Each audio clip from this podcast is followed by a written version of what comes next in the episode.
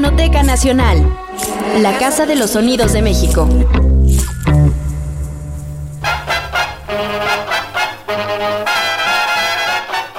Esta semana el podcast de la Fonoteca Nacional presenta Génesis y pioneros del Foxtrot en México.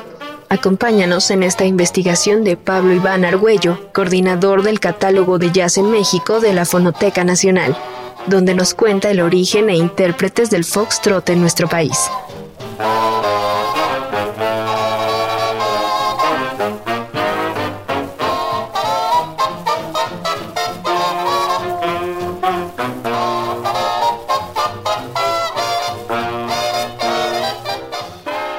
El foxtrot es un estilo de música y baile que tuvo un fuerte impacto en Estados Unidos hacia la segunda década del siglo XX, extendiéndose su popularidad hacia diferentes partes del mundo, todavía hasta los años 50. El investigador Gabriel Parellón menciona que de su modelo original partieron dos estilos, el slow fox, de ritmo más lento, y el charleston, que se bailaba más rápido. Basado en ello, Parellón formula como hipótesis que José López Álaves, el compositor de la famosa canción mixteca, lo introdujo a México hacia 1921, componiendo y tocando él mismo varias piezas con este baile. A partir de ese año tuvo una enorme difusión, y desde las bandas municipales hasta las orquestas de baile de los salones más concurridos, interpretaron por mucho tiempo los foxtrot de compositores mexicanos. Carlos Chávez compuso un foxtrot para piano en 1925 y su Sinfonía de Baile Caballos de Vapor de 1912 incluye también un foxtrot.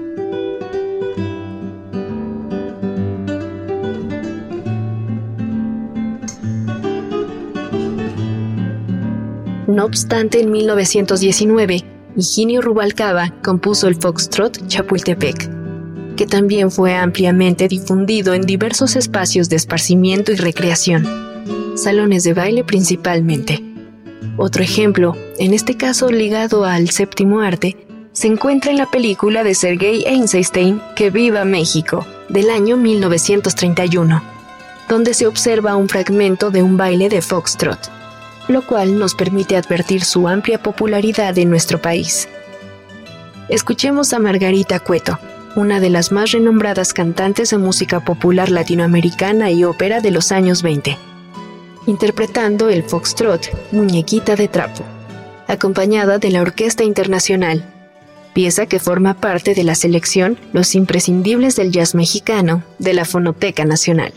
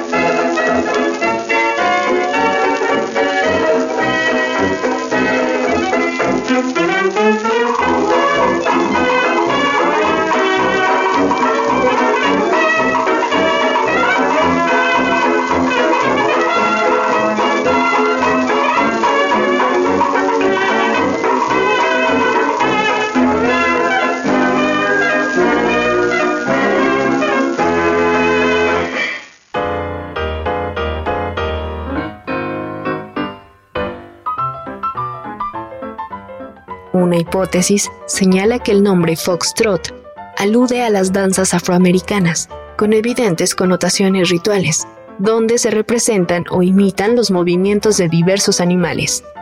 Entre estas destacan el camel wag, bunny hug, chicken scratch o snake hip, mismas que fueron representativas del crisol pluricultural de las diferentes regiones del sur de los Estados Unidos.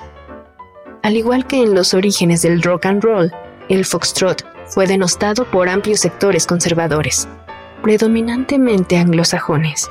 Dada la semejanza del foxtrot con el ragtime, su popularidad lo llevó a los grandes bailes de salón y a ser interpretado por grandes orquestas. Otra hipótesis propone que el nombre se debe a la influencia del bailarín y artista de vaudeville, Harry Fox, quien se menciona como uno de los primeros bailarines en hacer uso del término.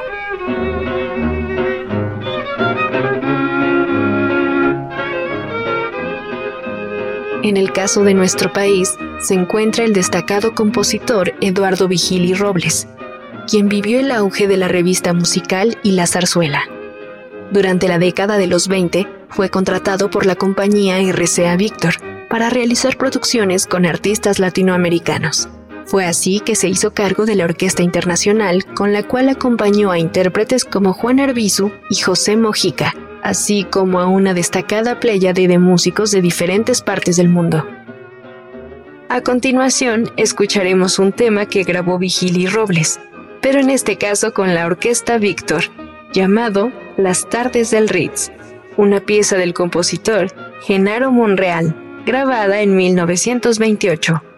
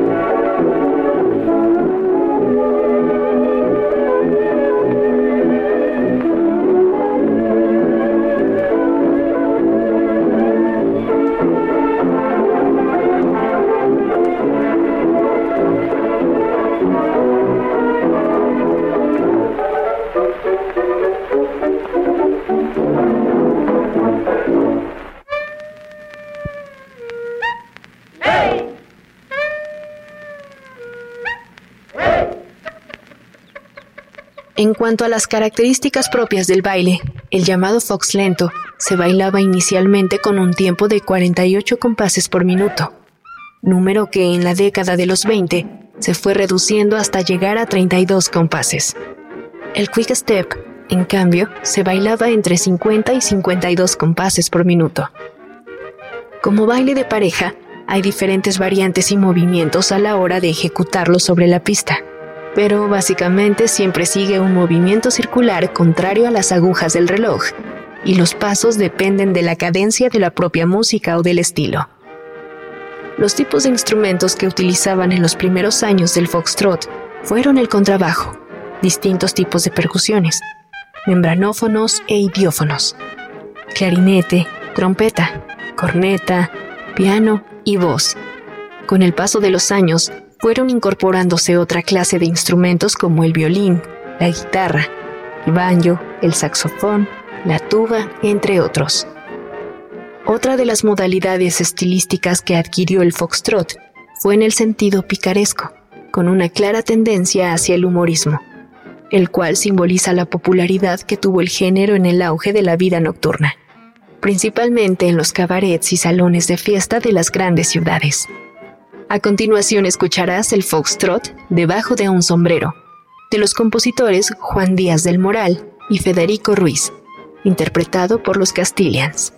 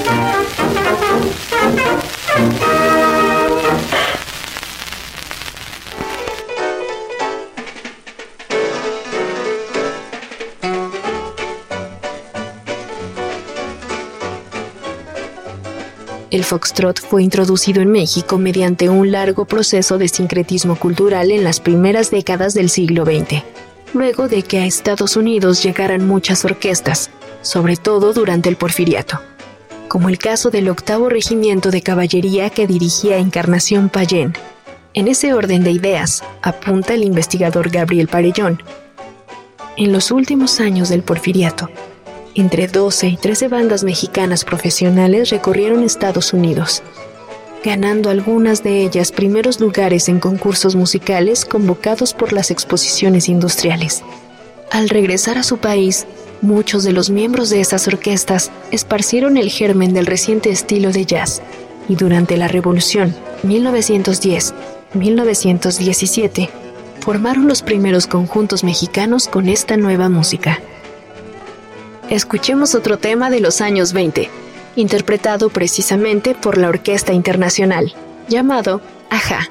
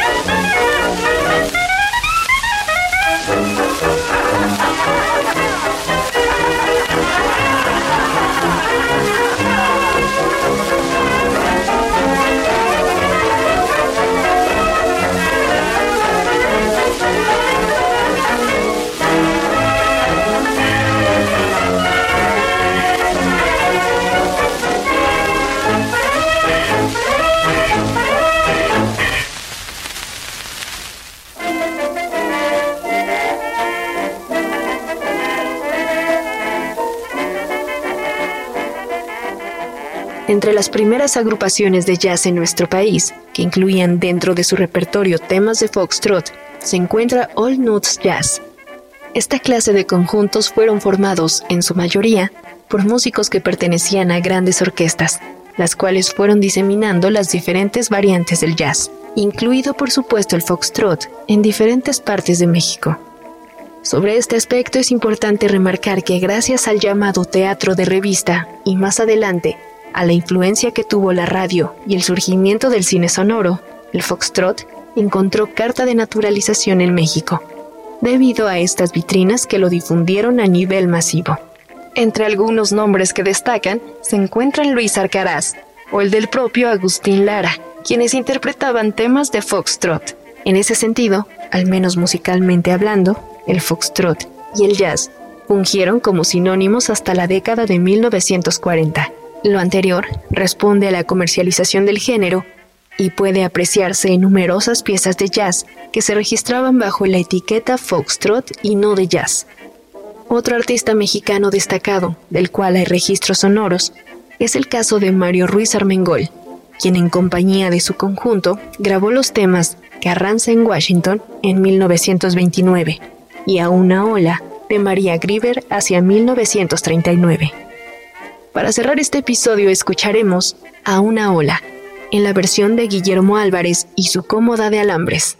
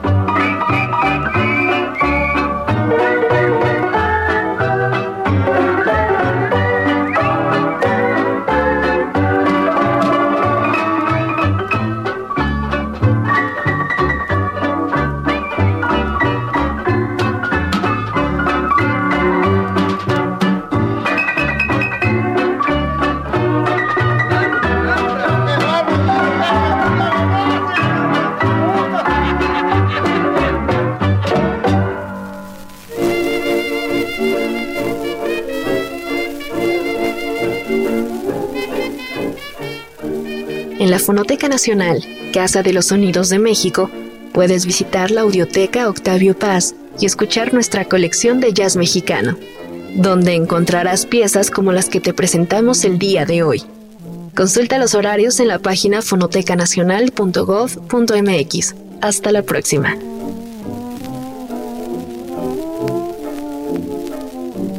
Investigación y guion, Pablo Iván Argüello. Edición textual, Pedro Montes de Oca. Producción, Oscar Peralta. Locución, Lucía Bernal. Fonoteca Nacional, la Casa de los Sonidos de México.